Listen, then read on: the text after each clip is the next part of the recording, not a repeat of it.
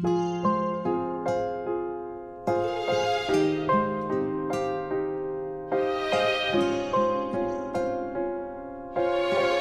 众朋友们，大家好，我是易清。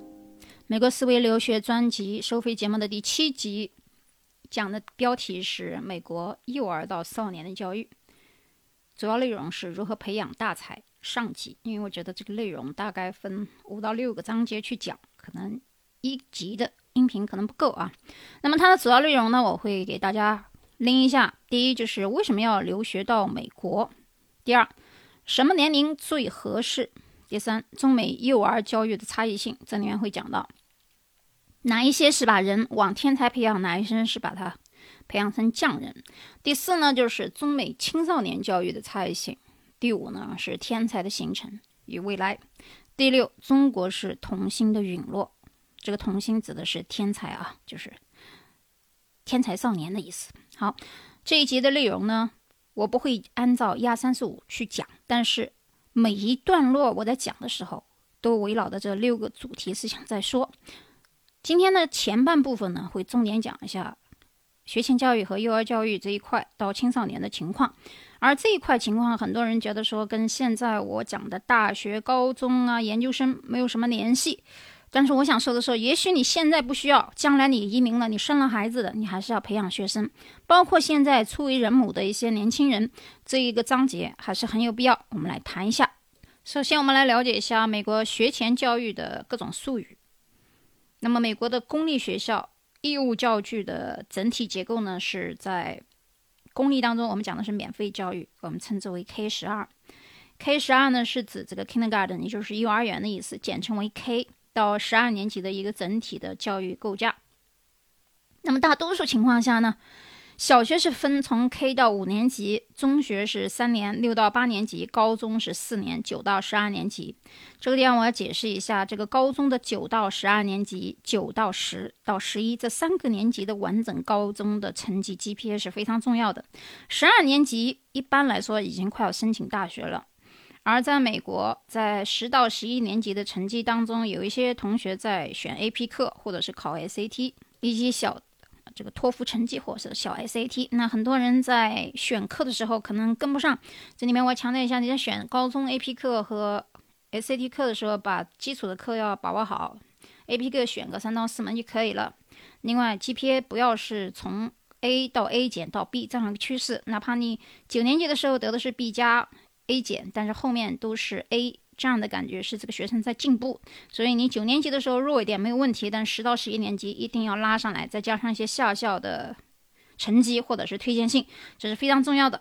好，我们继续回到正文里面讲这个 K 十二，这里面讲呢，我们这个小学的制度、初中制度有一些州，我请你指一下，因为美国每个州是不一样。它实行的有的是七年，有的是初中两年和高中四年。但是不管怎么说，高中四年永远不变，也就是九到十二年级。那么这个时候就切入到刚才我们讲，为什么要到美国？什么时候来最合适呢？也就是说，八年级的时候来最合适。一般来说，八年级相当于中国的初二和初三这个样子。那初二和初三，很多家长舍不得说呀，他已经马上初二了，中考了呀，成绩也不能落呀。中国的基础教育啊，小学啊，数学啊，物理化学啊，还是不错的。这一点呢，就要有一个取舍。原因是呢，初中基本上这个孩子大概的性格已经定型了，而且出来以后，如果家长不在身边，他可以有独立的能力去自理。当然，现在我也不好说，因为这个独生子女加上娇生惯养，可能他的独立能力还不如美国的小孩子啊。前段时间我在我的视频和群里面放了一个大概四岁左右的小男孩，两岁。自己一个人在美国家里的院子里面玩玩一个什么玩具呢？一个小汽车。这个汽车呢可以容得下这个小孩子坐进去玩。结果他在玩的过程当中呢，这个车的轮子掉了。我们看到这个视频里面他是怎么样做呢？他连站都站不起来，从车里面爬出来，打开这个 garage store 的门。这个门打开以后呢，自己取出一个儿童用的工具箱。他检查仔细检查了一下爸爸的大车。你看看大车个轮子是怎么换的？可能平时这个家里面人在做，呃，工具运动的时候，孩子在旁边也会看。那这个小孩子很聪明，他知道自己呢没有能力把这个汽车给抬起来。当然，这汽车是玩具汽车啊，但那个汽车也不小，不是那种小小的推车，是可以让这个孩子坐进去开起来的小汽车。玩具。那这样一个小的汽车玩具，他弄不动，所以他就拿了一把斧头，把这个汽车给撬起来。最后呢，他又把这个掉在地上的轮子啊，给安装在滑落的汽车轮子上。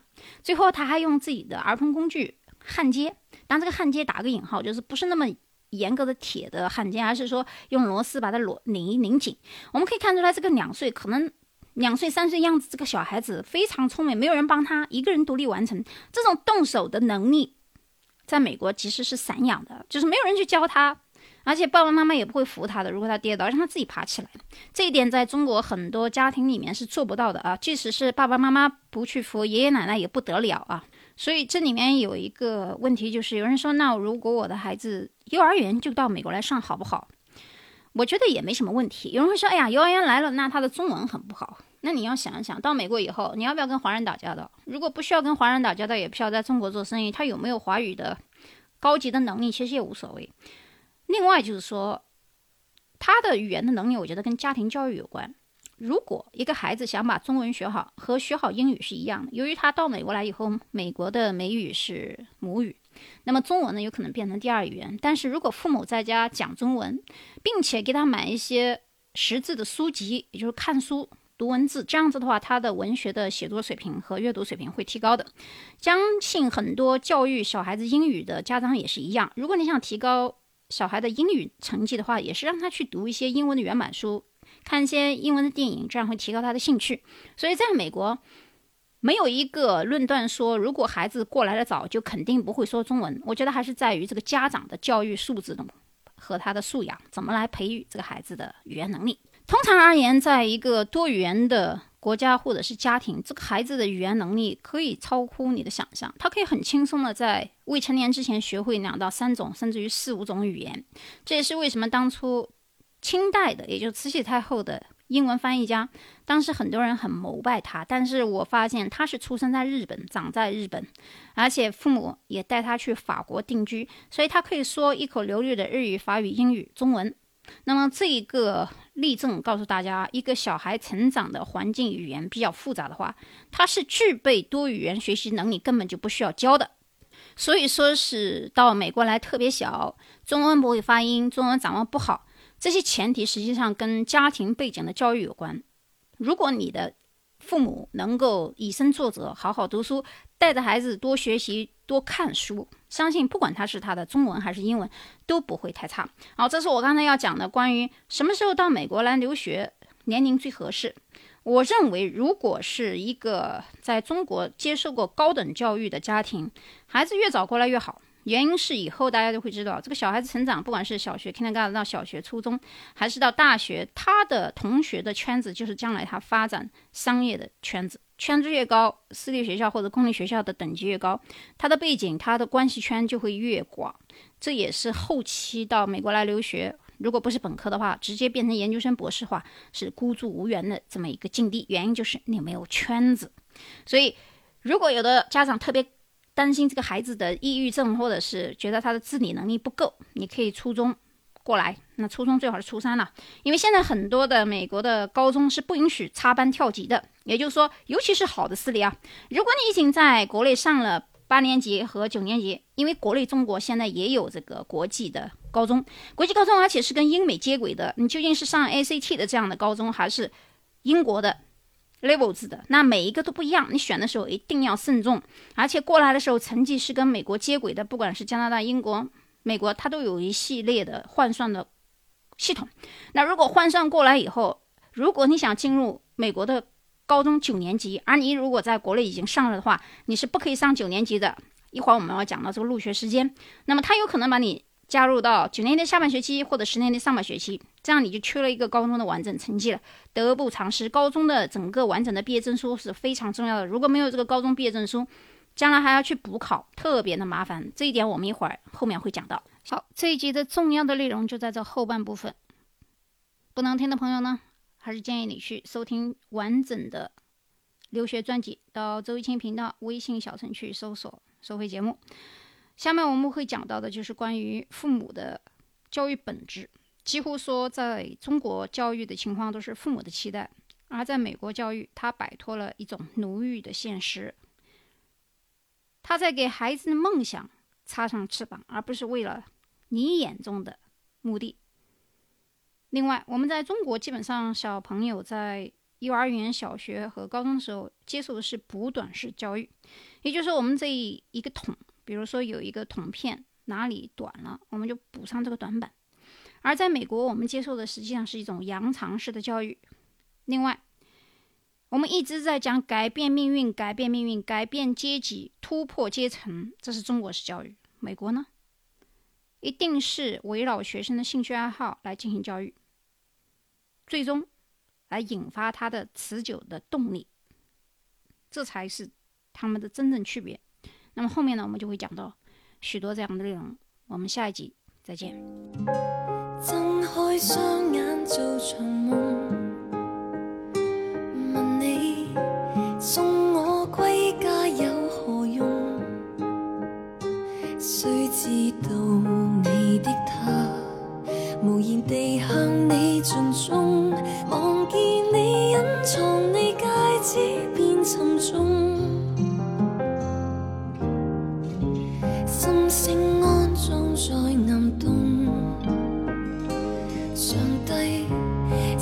似三番再愚弄，